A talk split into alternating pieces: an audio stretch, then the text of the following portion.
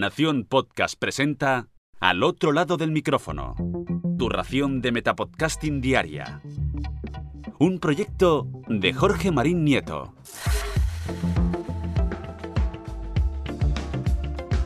Hola, soy Carmenia y te doy la bienvenida al otro lado del micrófono. Hace unos días recibí un email de Apple Podcast, el antiguo iTunes, con algunas novedades para los podcasters. Vengo yo aquí a contártelo porque quizás no hayas recibido el email, como le pasó a Jorge. No sabemos por qué Apple Podcast no se ha comunicado con todos los usuarios, pero desde luego me sorprende mucho que no le hayan mandado a Jorge un email, ya que posiblemente sea una de las personas que está más actualizado y más habla de podcasting en España. Y ya que estoy hablando de él, aprovecho para darle mi más sincera enhorabuena por el premio honorífico que ha recibido hace una semana de manos de la Asociación de Podcast en las JPod 2019-2020 de Gijón. Como todos sabéis, es un premio muy merecido. Bueno, dejemos el peloteo de lado y volvamos al email de Apple Podcast. Es un mensaje que sirve de presentación para su nuevo reproductor de podcast incrustado, que puedes copiar y pegar en el código de tu página web para reproducir algunos episodios de tu podcast directamente desde ahí. Y digo algunos episodios y no todos, porque he comprobado que solo te permite reproducir 6 episodios y si quieres escuchar alguno más, te redirecciona a la web de Apple Podcast. Un poco feo esto, señores de Apple. Hay cuatro tamaños de reproductor que se adaptan automáticamente al tamaño de tu web y si eres usuario de Safari, encontrarás que también tienes la opción de modo oscuro. ¿Y qué tienes que hacer si lo quieres poner en tu web? Bueno, pues es muy sencillo. Si yo he podido hacerlo, tú también. Tienes que entrar en Apple Podcast, en tu programa y hacer clic en compartir o en copiar link incrustado. También puedes hacerlo desde las herramientas de marketing de Apple Podcast. Yo lo he hecho desde las herramientas de marketing. En el email nos informan también de que si quieres hacer este proceso se requiere una doble autenticación. Yo uso Mac, por lo que me ha pedido mi ID de Apple y después me han enviado un código de nueve números para confirmar que era yo la que accedía a las herramientas de marketing. Una vez dentro, todos mis podcasts estaban disponibles para copiar el link. He utilizado el código y lo he pegado en el código de mi WordPress. Y voilà, un bonito reproductor ha aparecido. Es verdad que el diseño es simple y elegante, muy de Apple, y me gusta mucho más personalmente que por ejemplo los de la competencia. El reproductor te permite ver a la izquierda la imagen de tu podcast con el texto descriptivo de él. A la derecha, los seis últimos episodios.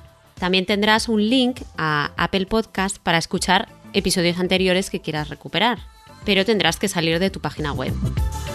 En el email también nos explican que a partir de febrero de 2021 se requerirá esta autenticación adicional para que todos los usuarios inicien sesión en Podcast Connect.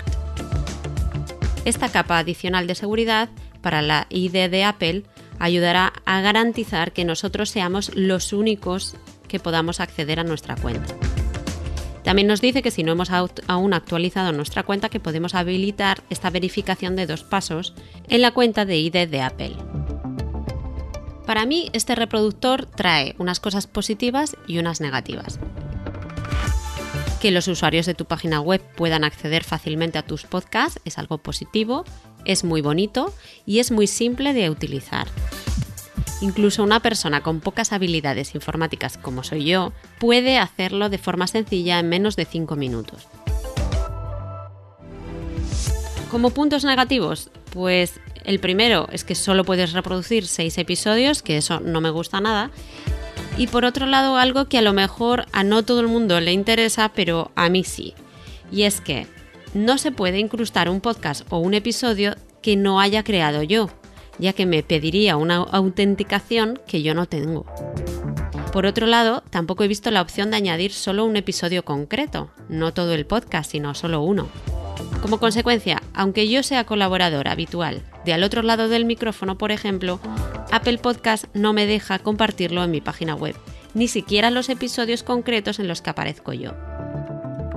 También creo que podría dar problemas a personas que gestionan varios podcasts diferentes, como por ejemplo Jorge, que tiene varios podcasts de su trabajo, pero que con estas dobles autenticaciones no se le permite hacer algunas funciones, ya que no tiene las ID de Apple de cada uno de los equipos de su trabajo.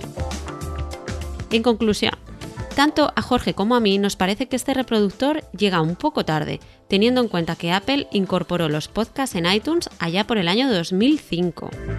Siendo los primeros en reproducir podcasts, no entendemos cómo han sido los últimos en añadir esta función. Por otro lado, en el email nos añaden también un poquito de información sobre optimización de nuestro podcast para Siri y Alexa. Nos comentan que Siri y Alexa pueden ayudar a los oyentes a encontrar y suscribirse a nuestro podcast y que con la disponibilidad del nuevo HomePod Mini y la expansión internacional del soporte de Alexa en diferentes países, es un buen momento para optimizar nuestro programa o nuestros episodios para el descubrimiento y reproducción de voz. Algunas de las mejores prácticas a considerar que nos proponen es mantener los títulos de los programas concisos, porque es más probable que los oyentes recuerden un título corto, y también incluir una etiqueta que es iTunes author. Esta etiqueta define el nombre del creador del programa y también nos sugieren que hagamos correr la voz del programa a través de nuestros canales de marketing, web, redes sociales, etcétera, para atraer a nuevos oyentes, como si esto no lo supiéramos ya. ¿Y tú has pensado en Siri y en Alexa cuando has creado tu podcast? Cuéntanos. Bueno, por último, solo queremos decirte que compartas con nosotros tus opiniones sobre este reproductor, que lo pruebes y que nos digas si a ti te ha gustado y si se adapta un poquito a tus necesidades. Y ahora me despido y regreso como cada día a ese sitio donde estás tú ahora mismo, al otro lado del micrófono.